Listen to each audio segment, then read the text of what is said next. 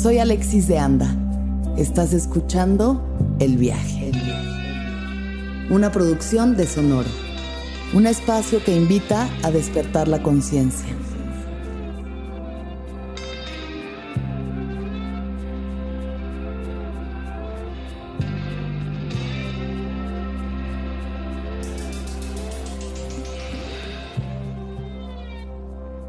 Bienvenidos, bienvenidas, bienvenidas sean absolutamente todas las personas que nos están escuchando en este momento. Hoy tengo un viaje muy especial, que también es un viaje en otra parte del mundo, que nos conecta a una persona que quiero muchísimo, que es muy especial para mí y que tengo el honor de que hoy nos vamos a entrevistar el uno al otro. Eh, así que conmigo está aquí Miguel Reyes de El Topo, un querido amigo de Colombia que tenemos una relación muy bonita y muy especial que ahorita les vamos a platicar un poco sobre eso. Hola Miguel. Hola Alexis, gracias, gracias por fin. Sí, este, esta conversación estaba pensada desde hace casi un año o más, entonces bueno, qué alegría por fin estar acá. Y sí, como bien dices, es una conexión muy especial. Em, no sé muy bien de dónde ni por qué, así suceden las cosas, pero em, sí, desde que supe de ti y oí tu podcast y desde que conversamos me di cuenta de muchas cosas en común y, y, sí, lo que ya sabes, como que me has generado mucha confianza y, y mucha, siento mucha afinidad. Sí, igualmente. Para mí también ha sido muy especial conectar. Quiero que toda la gente allá afuera sepa que Miguel y yo no nos conocemos físicamente. Él y yo nunca hemos estado en el mismo espacio físico, pero esta relación empezó porque Miguel tiene un podcast llamado El Topo, que yo diría de alguna manera es como el viaje de allá de Colombia. Eso mismo digo yo. Exacto. Entonces el topo es el viaje y el viaje es el topo. Y estamos de eh, viaje. Tenemos formas muy, muy similares. Y ahorita estamos de viaje. Bueno, yo estoy en México, Miguel está en Londres, muchos viajes por todas partes. Y, y yo llegué a Miguel porque justo Janina Tomasini había puesto en alguna publicación como que recomendaba su podcast, que era muy bueno, y yo lo empecé a escuchar y dije, wow, sí, esto es, esto es lo que a mí me gusta, qué bonito, qué linda manera de entrevistar, qué forma tan, tan bonita de abrirse, la vulnerabilidad. O sea, al final creo que nosotros coincidimos en la forma en la que hacemos preguntas y entrevistamos a las personas. Hay algo ahí como que me resonó muchísimo y entonces escuché un episodio y dos y tres y cuatro y diez y ya estaba yo entregadísima al topo y pues ahí contacté a a Miguel por el Instagram y la magia del Internet nos unió. y empezamos a platicar. Tuvimos justo un Zoom pensando en hacer una entrevista, pero esa entrevista pues acabó pasando hasta un año después. Entonces, bueno, esa es mi parte. Eso. De, de, cómo nos conocimos. No, lo mismo, creo que ahí lo dijiste y pues hoy la idea es que conversemos como de lado y lado, sí, como una, un rato tú entrevistándome, otro rato yo y yo creo que hablemos pues de lo que nos vaya surgiendo, pero de estos temas que nos unen definitivamente. Y, mm, y sí, hay que decir que yo no sé qué me vas a preguntar, ni tú sabes yo qué a ti, entonces aquí estamos improvisando. Así es. Yo voy a empezar eh, preguntando lo que le pregunto a todo el mundo en el viaje, porque me parece muy interesante saber qué es lo que a ti te gusta hacer cuando tenías seis años de edad. Wow. Sí sabía que preguntabas esa, pero no, no la tenía presente. Uf, pues sí, a ver, si me voy a los seis años, para mí la verdad no fueron años fáciles, porque a los cinco años se separaron mis papás, entonces, y fue una separación dura, difícil. Y a los seis entonces estaría viviendo el primer año con mi mamá y mi hermano. Eh, y mi mamá, como lo he contado, eh, es de Puerto Rico, pero pues se vino a vivir a Colombia chiquita y se quedó cuando conoció a mi papá y toda la familia se devolvió. Entonces ella estaba pues sola en ese momento en Colombia, sola en términos familiares. Y pues a esa edad yo estaba recién llegando a un apartamento nuevo con ella. Estaría como en primero de primaria en el colegio. Me están llegando imágenes pues de lo, de lo que pasaba eh, en primero de primaria. En mi colegio ya uno se ponía un uniforme de corbatica y saco y entonces eso era como un paso ahí de como hacer un poco más, grande, sí. Y y yo creo que por esa, esa etapa, esos momentos, esa, esa infancia, de pronto maduré rápido o era muy serio y era de pronto un poco como prevenido. Y, pero obviamente era un niño también y, me, y me, pues me divertía y era muy inquieto y pues sí, como... Y no sé, me están llegando escenas de jugar Nintendo, de los caballos me gustaban mucho porque mi hermano montaba mucho caballo, en mi familia siempre he oído. Yo no tanto, pero, pero en esa época sí me gustaban más y estaba más expuesto a ellos. Em,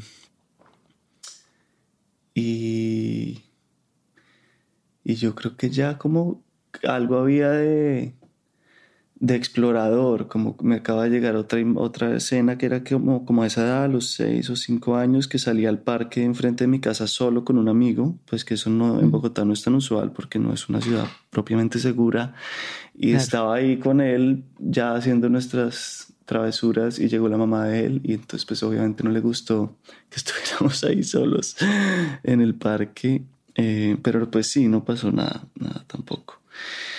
Mm, más o menos eso, sí, a esa edad me, regalaron mi Nintendo 64 o por ahí y... ¿Qué te gustaba jugar en el Nintendo? Me acuerdo de GoldenEye, que es el de James Bond. El de James Bond. Me acuerdo de Wave Racer, que era uno de, de como de jet skis. Eh, pero muchos otros, como Donkey Kong, otro que se llamaba 1080 de snowboard, de patinetas. Mm. Em, ¿Cuál más? Nunca fui de esos de Zelda y esos tanto. Mario sí, Mario, por ahí estaba Mario Kart, por supuesto. Y Mario normal. Mario Kart. ¿Y pasabas más tiempo solo o en compañía? O sea, ¿eras más sociable o eras más retraído? Em, yo creo que pasaba más tiempo solo. Mi mamá trabajó toda la vida en, en, oficina, en horario laboral, entonces yo creo que estaba pues muchas horas de la tarde o pues las horas de la tarde después del colegio con mi hermano en la casa, pero él me llevaba siete años, entonces pues ya eran como planes distintos y... Y como pues con la persona que trabajaba en la casa, con ellas la verdad también pasé mucho tiempo y había una relación pues cercana. la segunda pregunta que quería hacerte es una pregunta que viene en un curso que Miguel y yo tomamos juntos, así a través del mundo del Internet. Tomamos un curso sobre el Enneagrama em, con Borja Vilaseca que es un gran maestro de, de Enneagrama, que es este sistema en el que se dividen a las personas en nueve personalidades básicas, dependiendo de su herida de la infancia como más profunda, y de eso ya pues se ramifica otras características, ¿no? Pero bueno, tomamos este curso en el que había un cuestionario en el que una de las preguntas era esta. ¿Qué fue lo que te hizo despertar y comenzar a mirar hacia adentro? Wow. Mm. Sí, también me podría remontar como a distintos momentos. Eh, yo creo que esa, desde esa separación, la verdad, yo, ya empecé a, preguntarme mucho de qué se trataba esto, de, estar acá y, y a quién podía acudir. Porque como pues mi papá no estaba muy presente en esos años por sus propios rollos, aunque me amaba y, pues sí, tuve papá, pues no podía acudir a él para muchas cosas, no era una relación como, eh, pues sí, convencional, estable, constante. Eh, y mi mamá pues sí, también estuvo ahí en una posición muy distinta y mucho más cerca físicamente y sí, emocionalmente también. Eh, Pero sí, yo creo que pues haber tenido la infancia que tuve me, me, empezó a hacerme preguntar muy, muy niño de qué se trataba esto. No sé en qué punto y no sé si eso ya era como empezar a despertar o, o cómo definirlo, pero, pero sí creo que muy chiquito ya tenía como unas preguntas muy grandes. Eh, y más grande, ya no sé, a los 17 años tuve una, una, sí, un momento difícil también de muchas dudas y muy como tormentoso. Y yo creo que esas, de esos momentos difíciles son los que lo, lo ponen a uno a mirarse de verdad y a, y a sanar. Yo por eso como que agradezco tanto en realidad esas, esas etapas Obviamente no son agradables y en ese momento pues uno no quiere estar ahí, pero a largo plazo pues es lo que lo forja y, y de ahí uno se conoce, sí, quizás esas son las, las cosas que más lo pueden definir. Y después a los 27 años también, otro momento que fue cuando tomé ayahuasca por primera vez, vivía solo en Miami y también estaba en un momento pues es como que mucho más positivo, como con muchas más herramientas ya y la ayahuasca llegó en un gran momento y fue, sí, fue como mucho más, eh, como fácil la, la, etapa en la que estaba, aunque mi papá estaba muy enfermo en esos años y eso me, me, pesaba. Pero sí, siempre también he dicho que esos años previos, esa toma de ayahuasca, como todo lo que me pasó viviendo solo en esos años, pues me, me preparó mucho para su muerte y, y, y, ahí fue que, digamos que yo sí podría decir que un despertar, ahí sí propiamente, como que sentí un antes y un después, después de esa toma. Eh, sí, como que se reveló un mundo que había estado buscando mucho tiempo. ¿Qué te mostró? ¿Qué te mostró esa primera toma de ayahuasca? Sí, fueron dos noches. La primera, eh, es dificilísimo poner en palabras, como tú sabes, y también sí, como que no, no, no, hubo como un tema específico, pero sí fue como abrir las puertas al mundo espiritual, quizá, como si de verdad todo lo que estuviera, estaba buscando y no encontraba acá en, estos cinco sentidos y como con el, el, intelecto y con la información, por fin lo viviera y ya, ya, uy, si hay algo más, si la tierra está viva, si hay un Dios o como se quiera llamar, o una fuerza o como uno le quiera decir. Em, y, y, fue muy hermoso, muy tenebroso y muy hermoso las dos cosas. Y, y, como que esas aliviadas o pues vomitar en la ceremonia fue fue un, eso, un alivio inmenso, como si salieran cosas guardadas de muchos años, como si mucha información guardada se me revelara. Eh, sí, a partir de ahí no sé por qué sentí que también tenía una como una responsabilidad grande, como que esa información que me llegó hasta el día de hoy, eh, sí, sentí que, que había algo ahí como que tenía una misión que no sé poner muy bien en, pocas palabras, pero, pero que tenía sentido. Pues yo creo que todos tenemos un sentido para estar acá. Eh, entonces sí, fue esa primera noche mucho más caótica, mucho más como difícil no me quedé quieto, miraba al resto, había mucha gente pues también en unos procesos muy intensos y yo soy muy curioso, entonces también me distraía mirando a los demás y alguien que estaba ahí como ayudando al Taita me dijo que volviera la noche siguiente, que me había visto como muy inquieto, que volviera y, y me concentrara en el fuego y, y me enfocara en mí. Y eso hice y volví como con mucho miedo también, pues como con dudas y era algo muy, muy nuevo. Y esa segunda noche fue muy distinta la experiencia de eso, mucho más contenido, mucho más quieto, sí, como más, más concentrado. Eh, y sí, definitivamente ahí algo cambió. Eh, creo que estaba en la búsqueda de, de repetir ese despertar después y, y, quizá pasado de otras maneras, pero no como esa. Mm. Sí, 100%. Muy radical. ¿Tú me entiendes? Sí. Entiendo perfecto. y justo retomando eso, em, mi siguiente pregunta es, ¿cuál es una de las lecciones más profundas que te ha dado la psicodelia? Em, sí, pensé en dos cosas así rápidamente. Una, pues que todo es como responsabilidad de uno, que no hay aquí a quien culpar ni, ni, ni necesidad de hacerme víctima. Eh, y la segunda que me llegó como inmediatamente es la responsabilidad propiamente de consumir psicodélicos, como de hacerlo con mucha responsabilidad y respeto y mm. cuidado, porque a su vez yo pues lo que algunos sabrán, esa historia de mi papá estuvo atravesada por las drogas, entonces las drogas para mí han sido como dos mundos muy opuestos enfrentados, como su historia muy difícil y, él dejó de consumir y, nunca más durante sus últimos 20 años y, y, de ningún tipo y como con el discurso de alcohólicos anónimos y la, teoría de, la, de personalidad adictiva.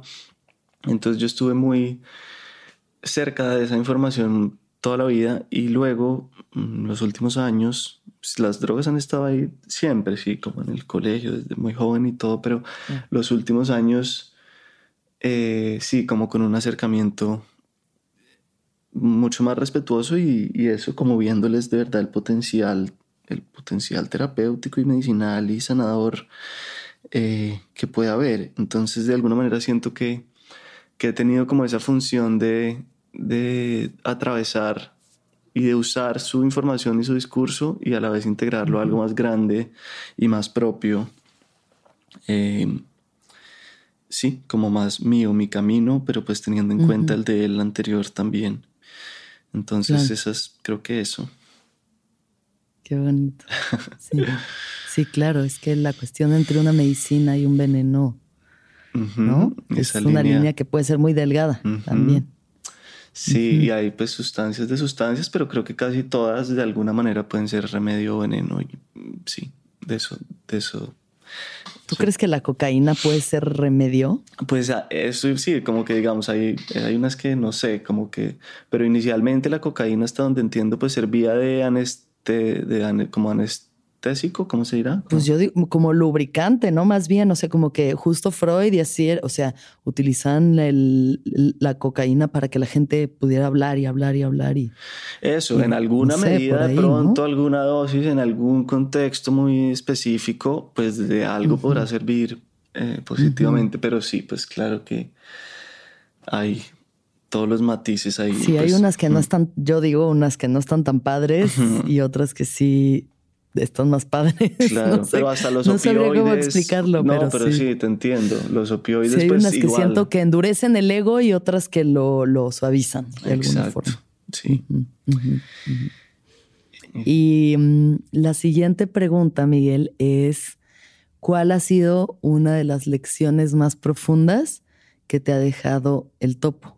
Mm. Uy.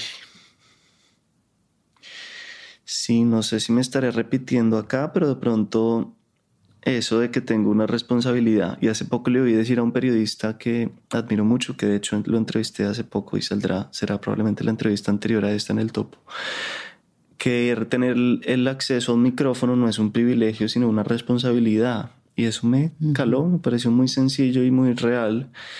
Em, entonces, ahí la pregunta fue la lección más grande que me ha ahora dado el topo. Una de las lecciones más profundas que te ha dado. Sí, entonces pues creo que, que eso y también pensé un poco en la humildad, en, en la humildad y en la, en la coherencia. Lo digo por, porque mm, a veces como que tocando estos temas puede uno parecer o puedo yo parecer, a veces me gusta eso de hablar en yo y no uno el uno un poco es quitarse la responsabilidad.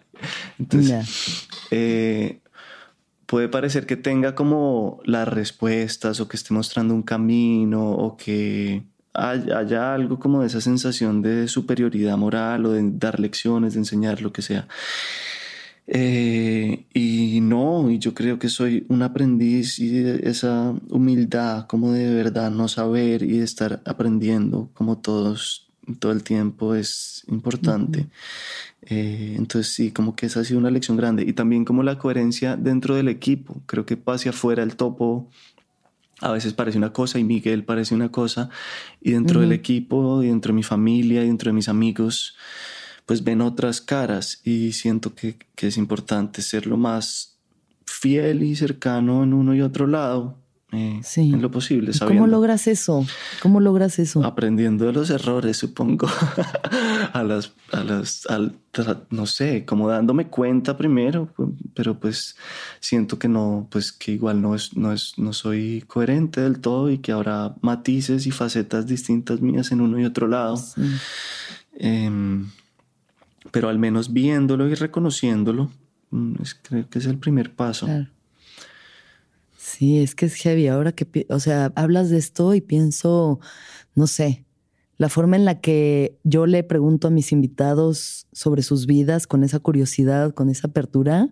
De pronto, por ejemplo, con mis padres, pues no tengo ni esa curiosidad ni esa apertura. Es más como juzgar muchas veces, ¿sabes? Más que decir, pero ¿por qué eres? Bueno, igual ya me han contado las mismas historias tantas veces que un poco no es como el mismo cuento, pero pero sí, creo que hay otros lugares donde me cuesta más ser humilde y receptiva y abierta que como soy aquí en el estudio. Sí, igual a mí, total. La actitud, la actitud ante los amigos o ante la mamá o ante las, sí, muchas otras personas, pues es distinta.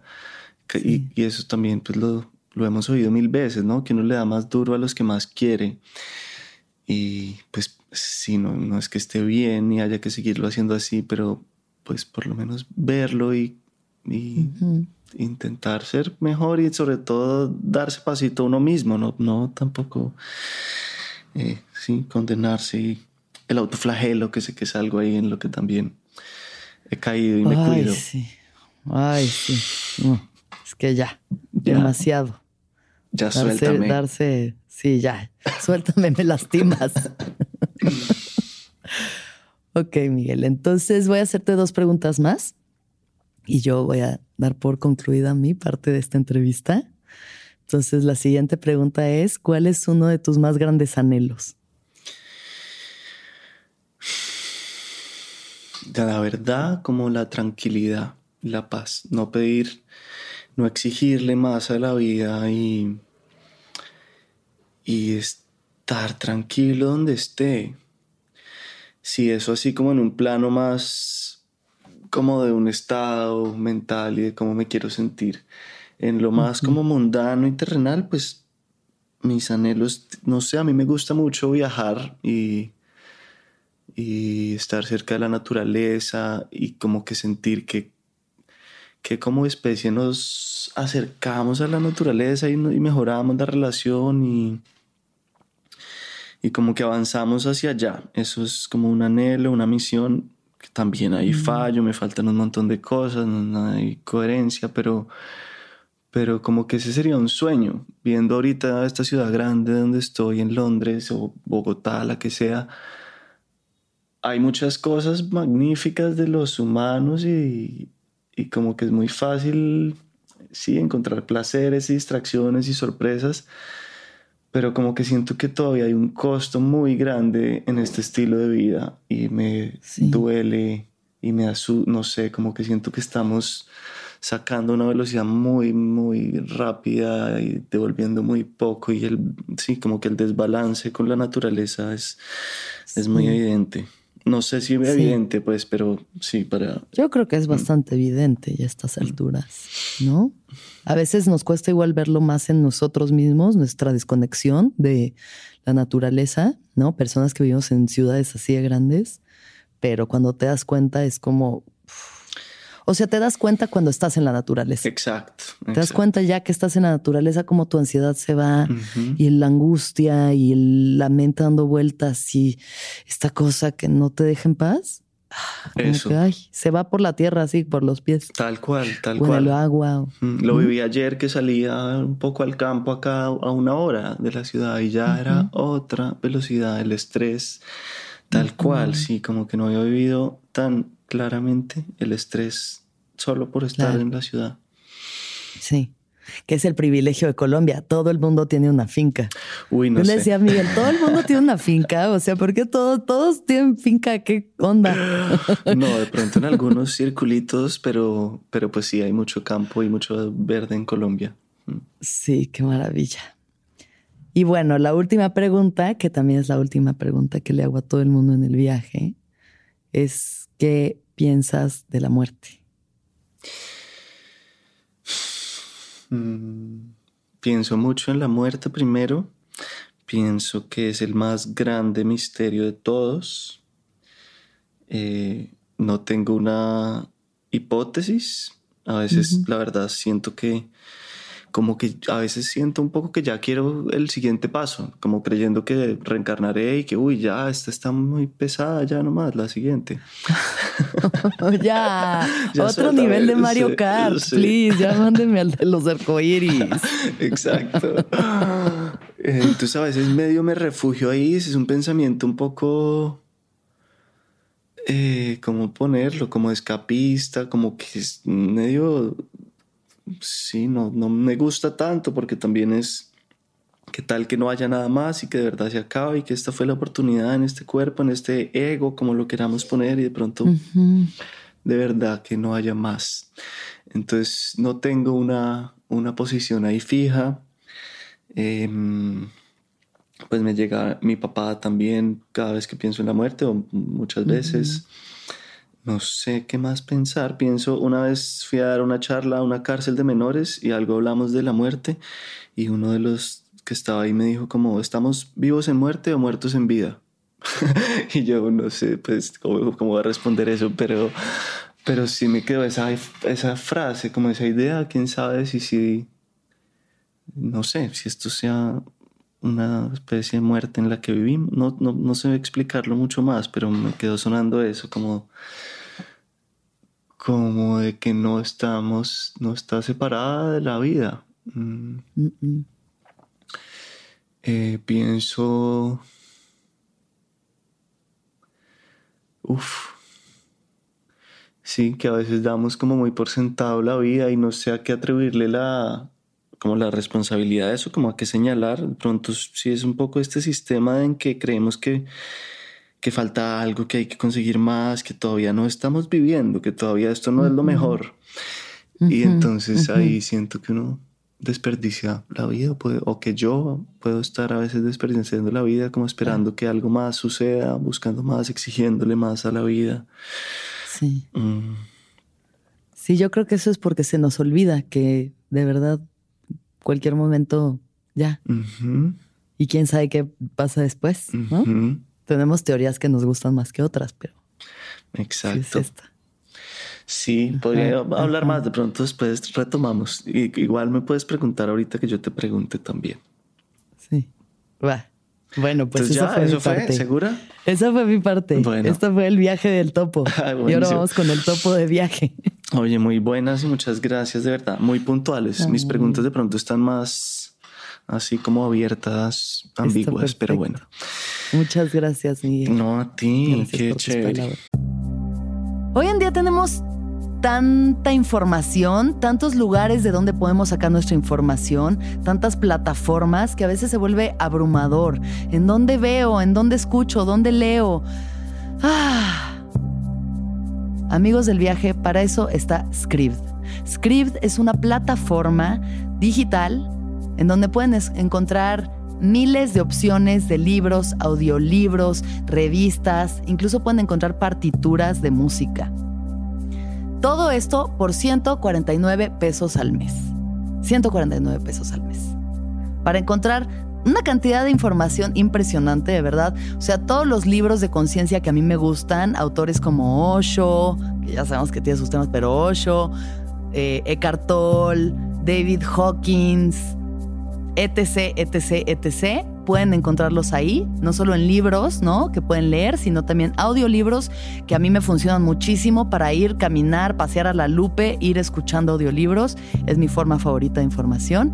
Y todo esto para los escuchas del viaje lo tenemos en 19 pesos los primeros dos meses. Así es, 19 pesos los primeros dos meses. Un refresco cuesta más que esta plataforma llena de información para ustedes.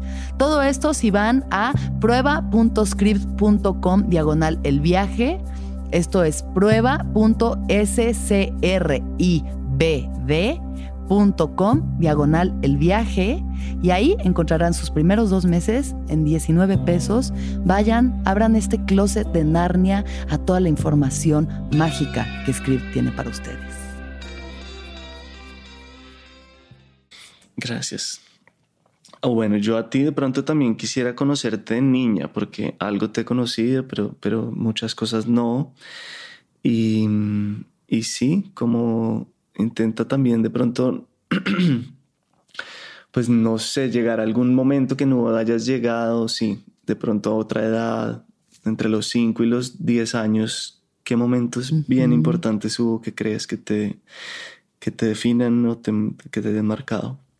Entre los 5 y los 10 años, fíjate que ahorita he estado pensando mucho en un momento que fue más chiquita, fue como a los 3, o sea, tenía yo como 3 años. Em, una de las cosas que yo más disfrutaba era jugar con mi papá a actuar. O sea, él me decía, vamos a actuar y él me daba una emoción y entonces yo la recreaba y lo hacía muy bien y, y tengo videos y volteó a la cámara. O sea, estaba esta cosa entre ser vista, pero ser vista por mi padre y hacerlo feliz a través de actuar era algo que me volvía loca. Entonces creo que de ahí viene también mucho de lo que hago, ¿sabes? Como regresar a ese momento y ser vista, esta necesidad insaciable de ser vista. Pero ahora que me fui eh, unos días a un parque natural que está cerca de la Ciudad de México, que se llama Las Estacas, que tiene un río y es como un área muy bonita, muy paradisiaco el lugar, recordé en una película de mi papá porque él también eh, fue director, em, en una película suya había una, era una parodia de Indiana Jones que se llamaba se llama Tijuana Jones, la película. Y entonces en algún momento al villano lo avientan en la fuente de la eterna juventud y eh, quien sale soy yo de niña, a los dos, tres años de edad, desnuda llorando. Eso es obviamente porque estaba yo recordando, o sea, eh, la película, no sé, sabes, hace muchos años que no la veo, pero bueno, lo único que pasa era eso, lo aventaban y salía yo de bebé y creo que era mi propio papel que salía en la película cargándome, eh, como que me sacaba del agua. Pero yo lo que recuerdo estando ahí es pasármela muy mal. O sea, haber estado desnuda en un río súper frío y me corté un pie con una piedra o sea, me acuerdo eso, haberme cortado un pie, sangre, frío, cámaras, desnudez y yo así como ahí expuesta, muy confundida de por qué estaba yo haciendo eso. Y últimamente he estado pensando, ¿qué onda con ese momento? O sea, ¿No lo habías recordado hasta hace poco?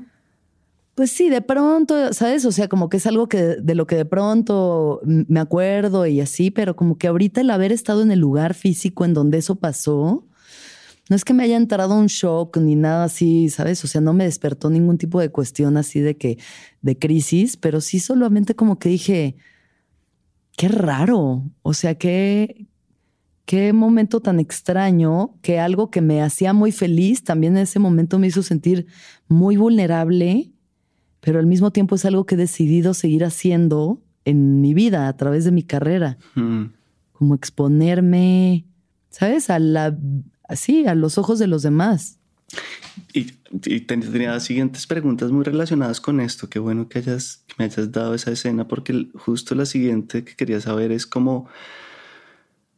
Em, sí, esa vanidad, cómo la has vivido, y la fama, y cómo ha cambiado eso, y de pronto, si está conectado ahí, cómo eras y cómo, cómo eras en ese sentido y cómo eres ahora. ¿Qué has aprendido de todo eso? Pues mira, justo eso creo que es algo que, que voy entendiendo con, con, el tiempo y con la madurez, el eh, no hacer cosas a, a, pesar de mí, ¿sabes? No pasar por encima de mí, de mi seguridad, de mi comodidad, de mi bienestar, por agradar, por ser vista, por que me aplaudan, ¿sabes? Por recibir reconocimiento. Mm. Creo que es una parte que pasa mucho en el mundo del entretenimiento y justo salió una película maravillosa que se llama Pleasure, que está en movies, se los recomiendo si es que tienen movies, si no ya la encontrarán. Sobre el mundo del porno, que bueno, eso yo nunca entré a, ese, a esa rama del entretenimiento, pero bueno, como las cosas que haces por agradar a los demás.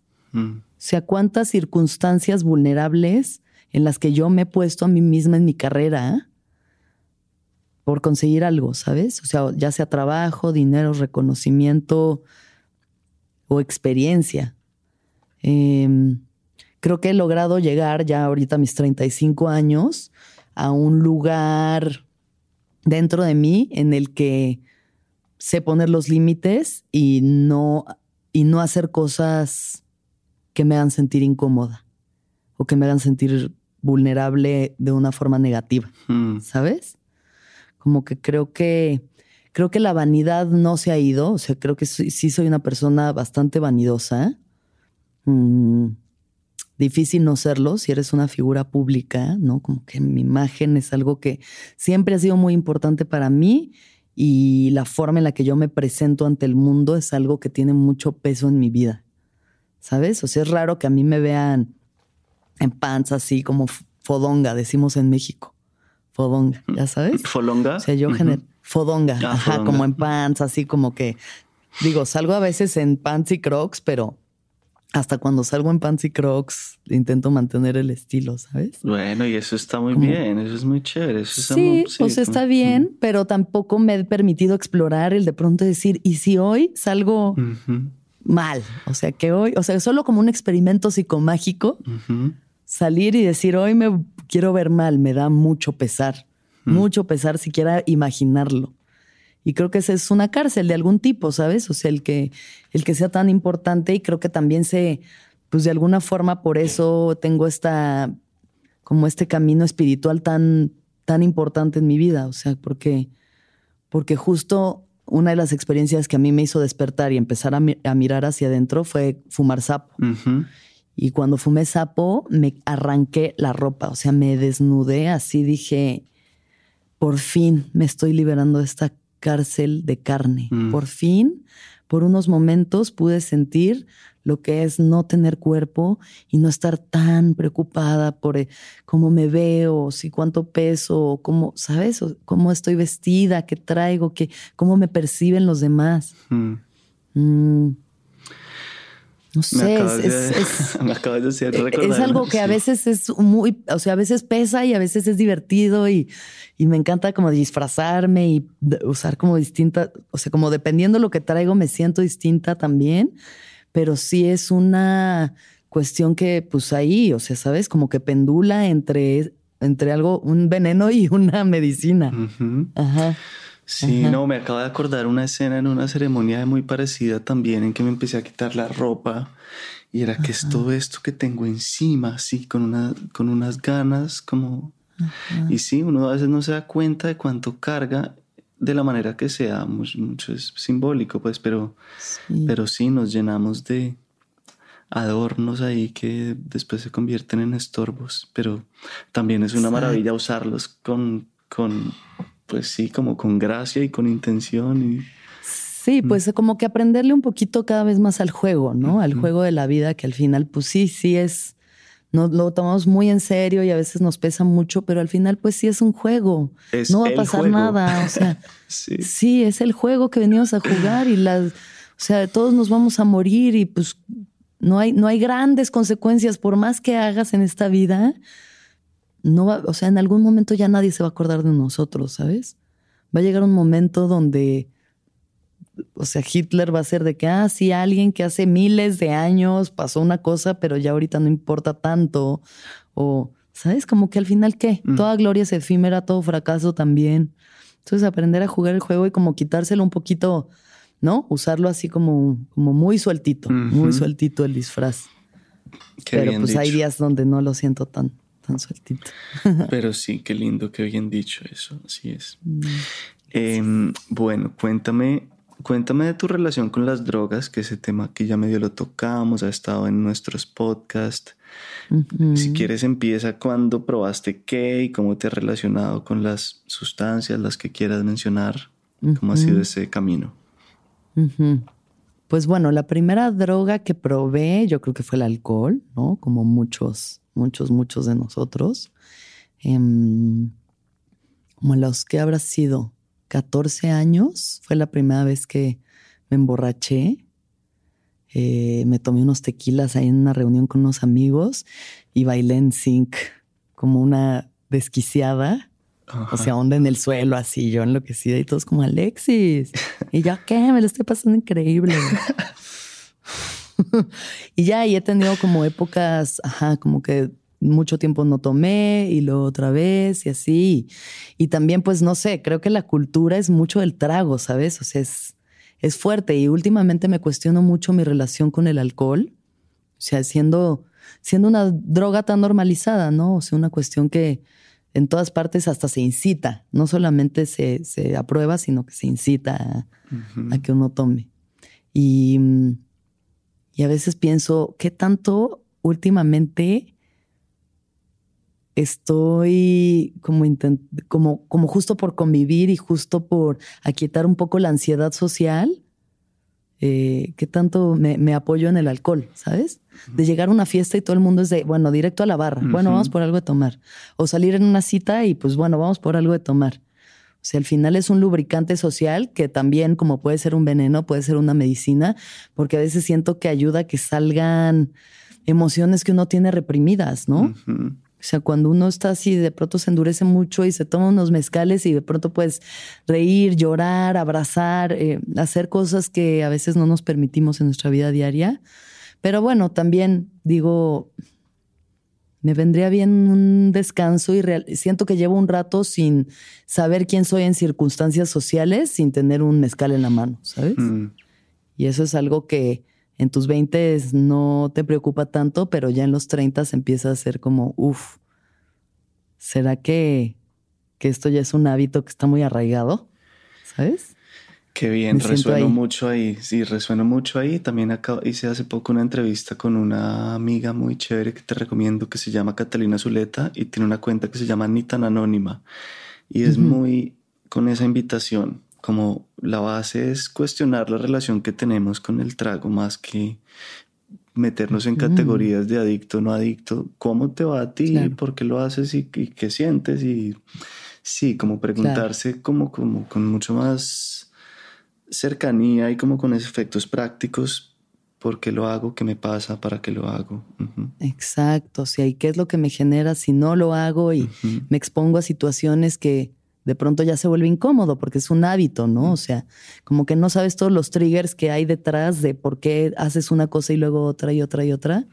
Eh, pero ahorita estoy como en eso, cuestionándome mucho, justo queriendo como conservar esta congruencia que tengo y estos caminos hacia la salud. Y digo, sí, me encanta la fiesta y lo que sea, pero luego es, ¿qué tanto estás escondiendo detrás de eso? O sea, ¿qué tanto no queremos ver y qué tanto nos anestesian estas sustancias que consumimos? y no nos permiten también realmente destapar el trauma que hay debajo, que es lo que uno viene a sanar. O sea, ahorita ando en eso, ¿sabes? Como en ese, en ese cuestionamiento y como en esa experimentación. Y bueno, ¿qué habrá sido? Después, a los 18 años fumé marihuana por primera vez. A los 17 fumé, 18, casi 18. Nada, nada relevante la primera vez que fumé marihuana. Estaba en la playa en Oaxaca y Mm, con un novio y mi hermana y su novio y como que consiguieron y fumé tantito y dije, ay, me pesa la cabeza y me dormí. no, no pasó gran cosa. Y la segunda vez fue paranoia heavy. Estaba en Ámsterdam con mis amigas en Europa, en nuestro viaje de graduación de la prepa y, y yo me quise hacer la que sabía lo que estaba haciendo y fumé como si supiera y, y acabé en una onda de paranoia así de que nos van a perseguir, nos está viendo ese señor muy raro no está pasando nada. Y yo, no, sí. Pero bueno, con la marihuana he tenido una relación larga y igual con sus sube y bajas.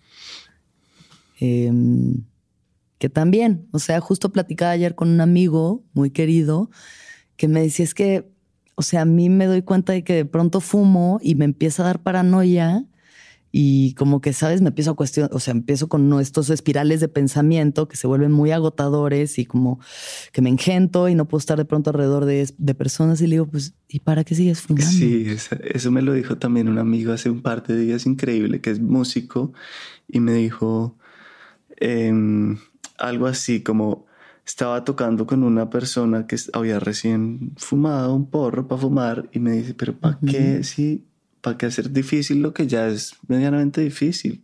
¿Para qué complicar más las cosas? Y sí, con la marihuana pasa eso. Pasa a veces, o sea, de pronto ya se vuelve un volado que tan bien o mal te puede pegar y y eso, o sea, eh, me encuentro como en el mismo lugar ahorita, cuestionando como eh, qué tanto, o sea, qué tantos desacralizo las cosas al darles un uso continuo. Y por otro lado, pues hay también experiencias de exploración increíbles, ¿no? Toda la parte de la psicodelia, ahora sí que ahí sí lo máximo. Cuéntame eso. no, ¿Cómo pues llegaste y, qué, y cuál, cuál te ha sido tu aprendizaje? ¿Cómo llegué a la psicodelia? ¿Qué habrá sido lo primero que probé? Yo creo que lo primero que probé fueron hongos. Ajá. Aquí en, una parte cerca de la ciudad que se llama el Desierto de los Leones, que es bosque. Fui con unos amigos por ahí de los 23 años y comimos hongos. Y me fui con un amigo a caminar y sentí esta, esta energía de niño, de niña jugando y saltando el río y los árboles y trepando troncos y como esa energía que tan infantil, tan dulce, tan bonita que pueden tener los hongos, la super sentí, estamos muertos de la risa, pasándola súper bien, hasta que pronto nos dimos cuenta de que nos habíamos perdido. Ya no encontramos el camino de vuelta y como que dijimos, ¿para dónde era este? Empezamos a caminar, empezó a hacerse de noche y los dos así como de chale, y si nos quedamos en el bosque toda la noche. Pero bueno, no es, le dije, no, o sea, la carretera está por acá cerca, solo caminemos, vamos a escuchar los coches y en algún momento regresamos al camino. Ya regresamos y, y estábamos muy triunfantes de, de haber regresado. Esa fue la primera sensación que tuve con los hongos, como esa energía que no sentí hace mucho, ¿sabes? De sentirme como una niña, de poder jugar como una niña y como la, el asombro que te traen los hongos, las psilocibinas y de que, wow, mira esa plantita, ¿no? O sea, el detenimiento y los detalles y como la expansión. Y luego, luego probé el, el ácido, que igual la primera, es que en general como que mis primeras experiencias siempre han tenido un poco de terror. ¿Cómo fue? Me estoy dando cuenta. No, el primer ha sido que me comí fatal, o sea, ni set, ni setting, ni nada. Todo, o sea, en un concierto con mi mejor amiga, eh, un concierto de Chromio, que cuando llegamos al concierto eh, había poca gente todavía, entonces nos pusimos cerca del escenario, nos comimos un cuartito y el clásico error de principiante no me pega, no me pega, no me pega, otro cuartito y ya sabes, y todo al mismo tiempo. Le dije, necesito aire, necesito aire. Uf. Y recuerdo intentar salir entre la gente. Era como esa película de Robin Williams que se llama Más allá de los sueños. Una que se muere la esposa y la tiene que ir a buscar y todo es como una pintura y como entran al inframundo y, él va pisando cabezas de personas que están como enterradas así, así me sentía, como intentando salir entre un mar de personas así difícil. Pero bueno, ya en algún momento me relajé y la pasé lindo. Mm, pero después de esa ya me la pasé muy bien. o sea, tenemos viajes de ácido increíbles, increíbles. Creo que es eso también, aprender en dónde hacerlos. Por eso es importante como a toda la gente que no ha hecho psicodelia o ciertas sustancias, que estén en lugares seguros, con personas en las que confían y, y que sea un ambiente más o menos controlado, o sea, algo donde, hmm. Sí, eso Donde puedan realmente explorar el mundo interno, que creo que es lo más divertido de.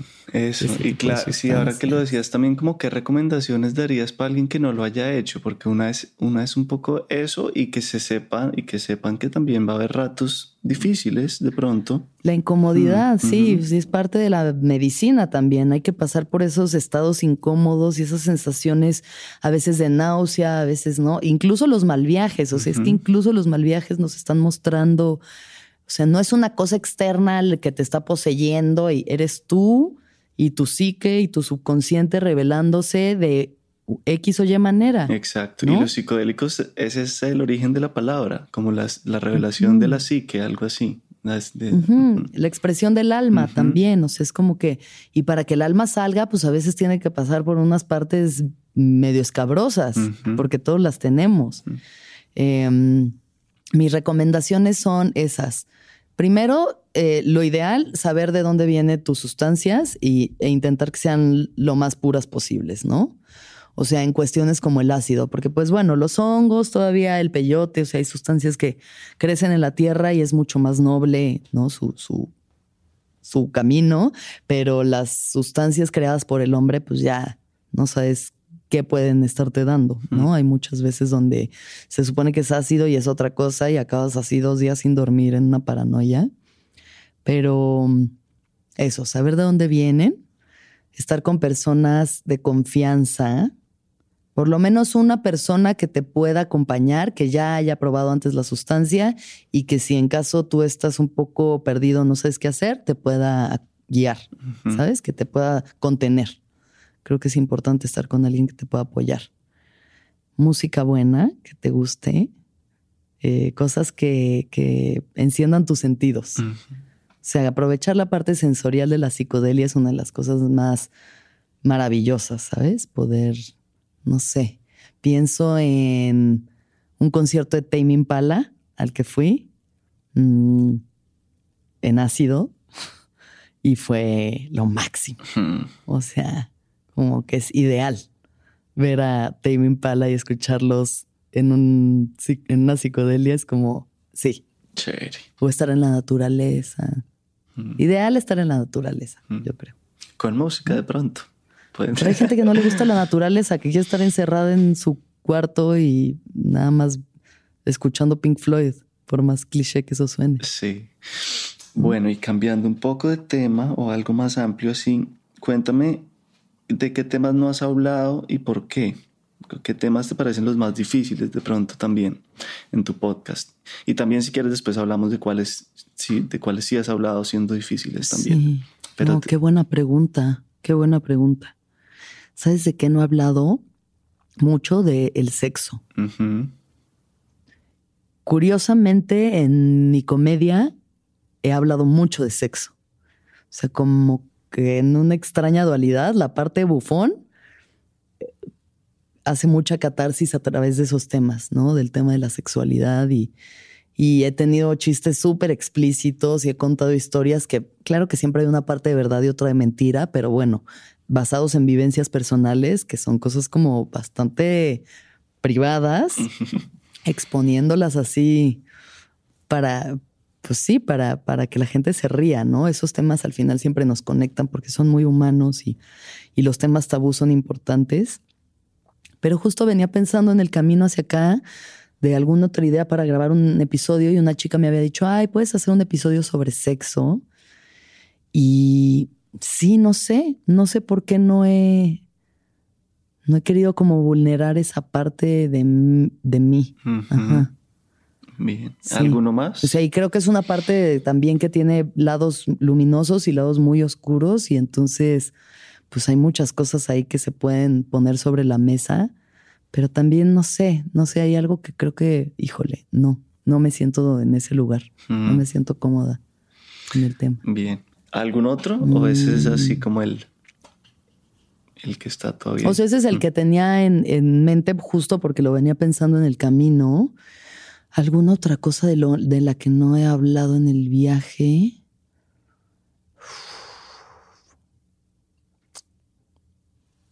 No, pues es que sí, seguro hay, pero no puedo pensar ahorita en otra.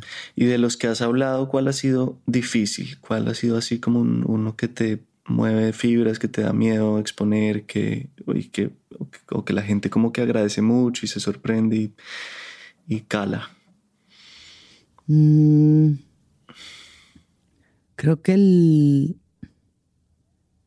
el viaje, por ejemplo, que hice sobre la ayahuasca es un viaje que si no hubiera yo venido saliendo de ceremonia al grabarlo, no sé si me hubiera atrevido a hablar de temas de abuso y como es, estas cosas tan vulnerables, ¿sabes? O O sea, no sé si lo hubiera hecho en un contexto así de que hoy voy a hablar de esto. Justo porque venía todavía como que con la medicina así muy a flor de piel y el corazón muy abierto y de verdad una necesidad muy profunda de expresarlo, em, salió ese, pero igual fue fuerte. O sea, sí fue, no difícil, pero muy intenso, ¿sabes? Emocionalmente siento que sí fue muy, muy intenso para mí hacer ese viaje. Y es precioso, es hermoso, hermoso, hermoso.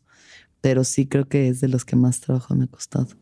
Ok. Y háblame un poco del humor. Yo en eso, eso es como un poco ajeno a mí. Yo no, yo no me considero chistoso primero y segundo no. no, no, sí, como que en los podcasts y todo también me he dado cuenta que soy bastante serio. Eh, y tú tienes ese lado muy vivo y me encanta y además has hecho stand-up comedy y sí, tienes ahí un talento. Cuéntame un poco, sí, cómo lo has construido, cómo lo alimentas y, cómo no fallar en el intento o cómo, sí, cómo haces ahí, cómo, no sé, cómo ha sido tu relación con el humor. Y cómo lo haces también a veces, digamos, estando no tan alegre, no sé, como shows y todo en los momentos como en los que no estás en tu 100. Pues yo creo que la comedia es algo que se trae.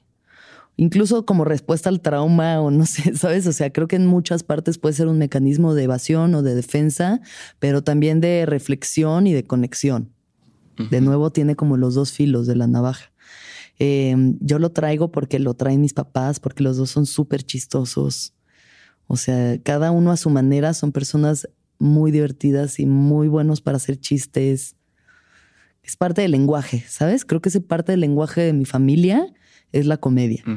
Mm, y también es una forma de filtrar la realidad.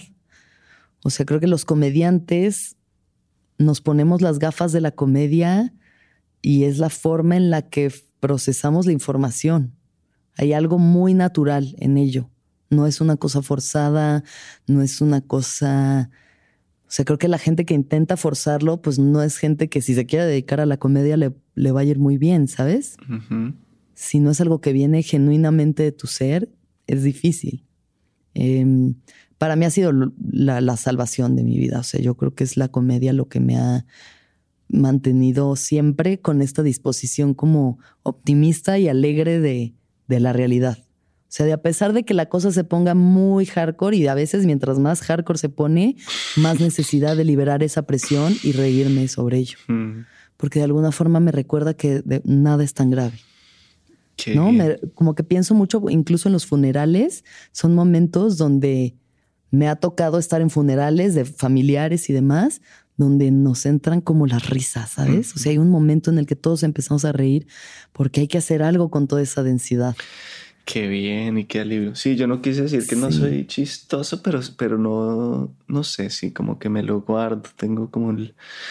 el... Sí, cada quien tiene su sentido del humor y también hay personas que son más, o sea, que tienen otra forma de comunicarse con, la, con el mundo, ¿sabes? O sea, no, si todo el mundo fuera un payaso, que estrés, qué estrés que todos quisiéramos. O sea, estar con comediantes es muy divertido, pero es muy estresante porque todo el mundo quiere ser el más divertido, todo el mundo quiere decir la cosa más sorprendente, más chistosa. Se vuelve una competencia de egos donde es como que ya, tantito vamos a hablar en serio. Y también me di cuenta de eso, o sea, en un momento donde siento que se está usando la comedia mucho como mi fase más oscura, digamos, entre los 24, los 28 años, está usando mucho la comedia como un mecanismo de defensa, o sea, y, y podía ser muy mordaz y puede ser muy violenta. Y llegué a lastimar a muchas personas haciendo chistes que tocan así en la fibra más profunda, mm. ¿no? Y a tener separaciones y, y, momentos fuertes, ¿sabes?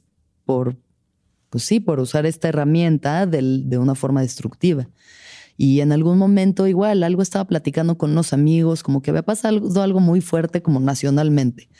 No sé qué es lo que había pasado, pero estamos en uno de esos momentos de México donde que si desaparecieron tantas personas, que si están unas matanzas, no sé qué. Hice un chiste y volteé a un amigo y me dijo, Alexis, hay momentos donde de verdad no tienes que reírte. O sea, hay cosas que, porque evades, porque te ríes y evades la profundidad del, dolor. Y yo creo que es parte de mi siete del enneagrama que evade el dolor a toda costa. O O sea, que es como es el optimista, ¿no? Mm. Entonces prefiero siempre mantenerme viendo lo bonito, lo divertido, lo chistoso. Y, y, el viaje me ha ayudado y las ceremonias me han ayudado también, las plantas, a profundizar en la vulnerabilidad y en el de pronto ser sensible y permitirme llorar y permitirme estar triste. Y no todo tiene que ser chiste y chiste. Mm. Pero me encanta de todas formas. Amo la comida. Y. mm, ¿Qué harías si te dicen que tienes un mes más de vida? ¿Qué te hace falta por hacer? Me caso. ¿Te casas con el Sí. primero que encuentres o qué? Ya. Quien sea. Ajá, Solo por vivir la experiencia. ajá. No, espérate. Híjole. Pero esa del- de eh, la siguiente iba a ser sobre el amor, entonces si quieres ahí empatemos. Es que el amor, bueno, tú ya sabes, es un tema. O sea, tú y yo hablamos de esto todo el tiempo, como el tema de la pareja y el amor romántico y la relación y tan idealizada. Puta, ¿qué haría si tuviera un mes de vida? Diosito. Igual y sí, soltar esta coraza. Mm. No sé, ¿sabes? Como que me cuestiono mucho qué tanto soy yo, qué tanto soy yo defendiéndome o no queriendo ser vulnerable, o qué tanto es realmente, pues el enamorarse de pronto es eh, la magia, ¿no? O sea, conocer a alguien y decir, ya va, vamos, arriesguémonos a esto. ¿Hasta dónde es uno? ¿Hasta dónde es el otro? ¿Hasta dónde te eligen? ¿Eliges? ¿Te eligen? ¿Nos eligen? ¿Quién elige? Mm. ¿Qui- o, o quién elige cerrar el corazón y, y decir no? Porque bueno, o sea, amor he tenido y también, ¿no? O sea, Mariana y Gerardo, que hemos hablado de eso mucho y en el podcast he hablado mucho de esa relación, que es muy hermosa y hay mucho amor y he aprendido muchísimo con ellos, pero al final, pues ellos son su pareja y ellos son su hogar.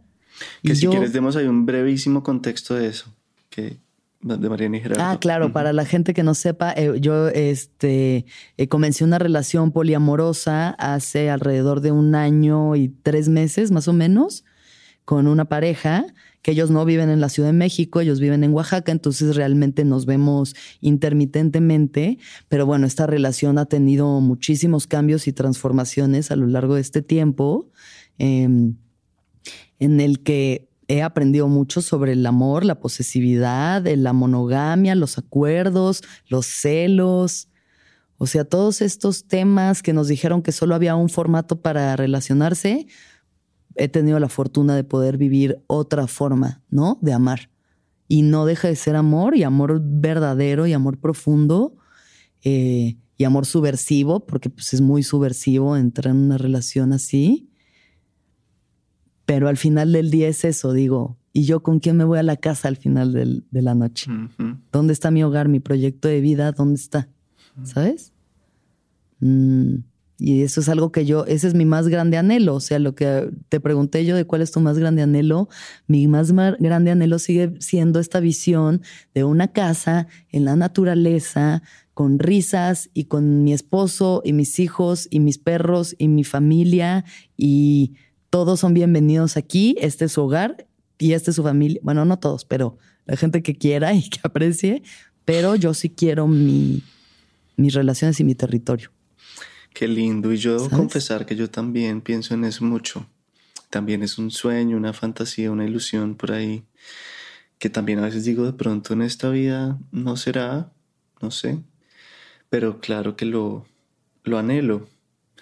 Y, y pues también a veces me hago las paces con anhelar cosas, porque siempre estaremos anhelando o eso y seguramente estando allá uno anhelará lo contrario o, o en fin, siempre creo que siempre Sí, hace pues sí. eh, como humanos hay algo ahí de pues de, que- de lo- un poco lo que decía al comienzo, como de exigirle más a la vida, de, de- de pensar que falta algo que en otro lado es mejor que el ego, lo que sí sabemos que es el ego, Claro, que es como esa, Sí, esa sensación de insuficiencia o de, o de estar separados. Creo que ahí también viene todo. Mm.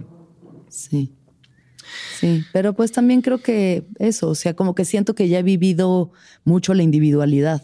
O sea, es una experiencia que he vivido a- profundamente, que soy una persona que me puedo ir sola a cualquier parte del mundo y saber que estoy bien. Ahí también O sea, esa parte ya la conozco. Sí. Y la parte que no conozco es esa otra, ¿no? Como la de hacer equipo. Entonces, pues en esa, En eso andamos. Nos parecemos ahí.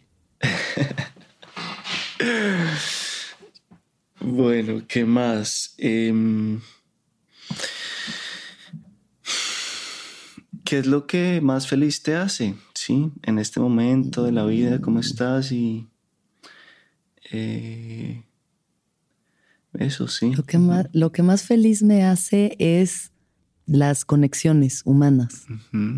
Lo que más feliz me hace es estar con gente que amo haciendo algo que todos disfrutamos, ¿sabes? O sea, para mí lo más valioso son las conversaciones, incluso como las relaciones humanas y platicar con alguien y conocerlo y saber cómo es y qué le gusta y, y qué le emociona y que me llene de nuevas ideas, o sea, eh, sea en el podcast o sea en mi vida personal o donde sea que me encuentre, conocer personas nuevas que dices, wow, qué chido esta persona que no existía ayer en mi vida, ahora es alguien que me genera algo muy bonito y que quiero conocer más. Qué lindo. Y creo que te iba a preguntar como por el viaje, pero de pronto ahí ya lo respondiste, ¿no? Pero cuéntame del viaje, ¿por qué lo empezaste? ¿Qué te ha traído? ¿Qué ha sido difícil también?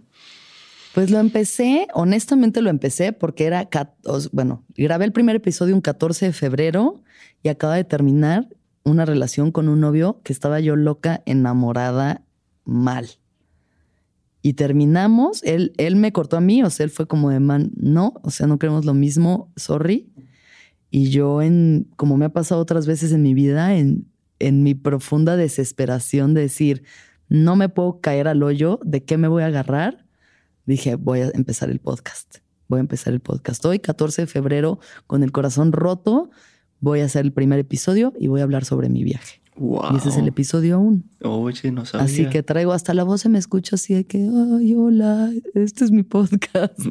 hasta le dije a mi productor de que lo debería de volver a grabar porque me dejó un poco triste. Me dice, no, pues así, así Fue un monólogo tuyo así improvisado. El monólogo mío improvisado hablando sobre mi viaje hasta ese momento, ¿no? Que fue 2019.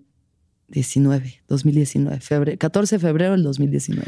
Uy, no sabía esa historia, qué bonito. Yo empecé el topo también en el 2019. Eh, sí, en el 2019. El primer episodio lo grabamos en abril.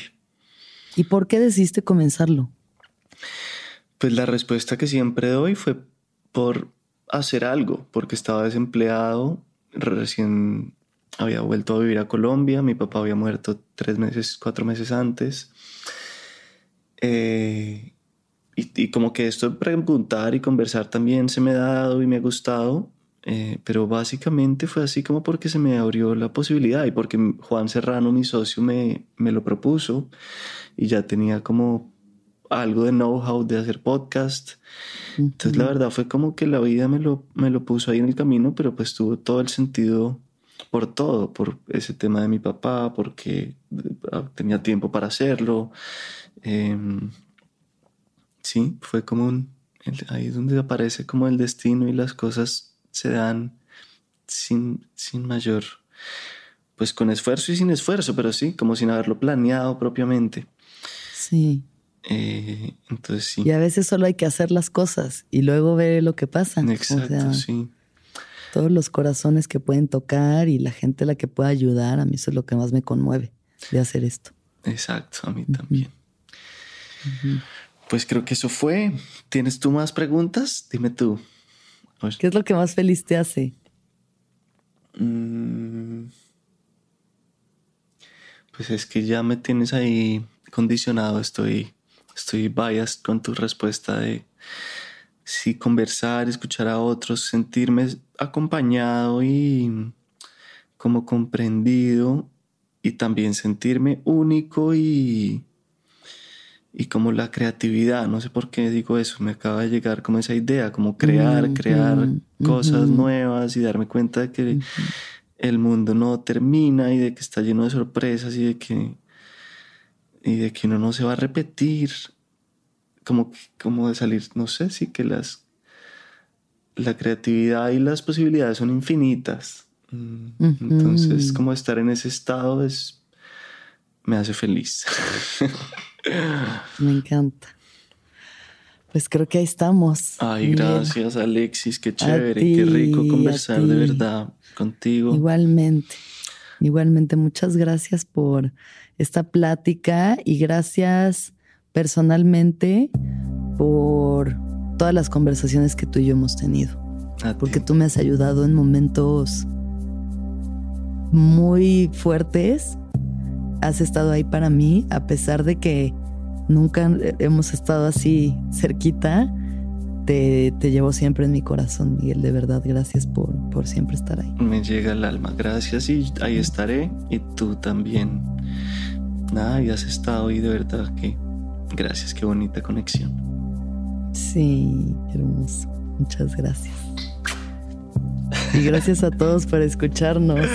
Gracias, qué lindo. Que, que todos los seres sean felices, que todos los seres sean felices, que todos los seres sean felices. Que así sea. ¿Escuchaste el viaje? Suscríbete en Spotify, Apple o donde estés escuchando este programa. Ahí encontrarás todas mis charlas pasadas y las futuras.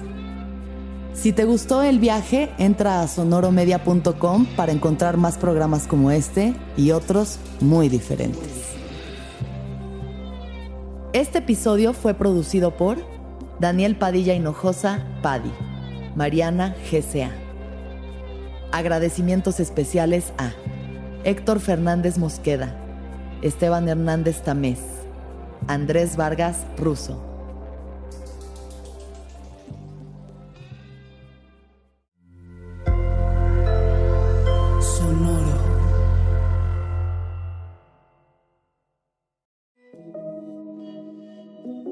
Hola, soy Roxana Castaños, una apasionada de la meditación y de todos los temas que nos llevan a una transformación espiritual, y te invito a escuchar Intención del Día, un podcast de Sonoro para dirigir tu energía hacia un propósito de bienestar.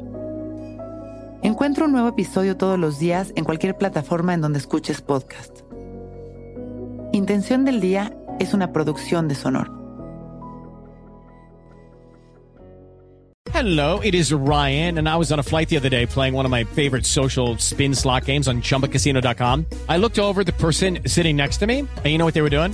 They were also playing Chumba Casino. Coincidence? I think not. Everybody's loving having fun with it. Chumba Casino is home to hundreds of casino style games that you can play for free anytime, anywhere, even at 30,000 feet. So sign up now at chumbacasino.com to claim your free welcome bonus. That's chumbacasino.com and live the Chumba life. No purchase necessary. DTW, void, prohibited by law. See terms and conditions 18 plus.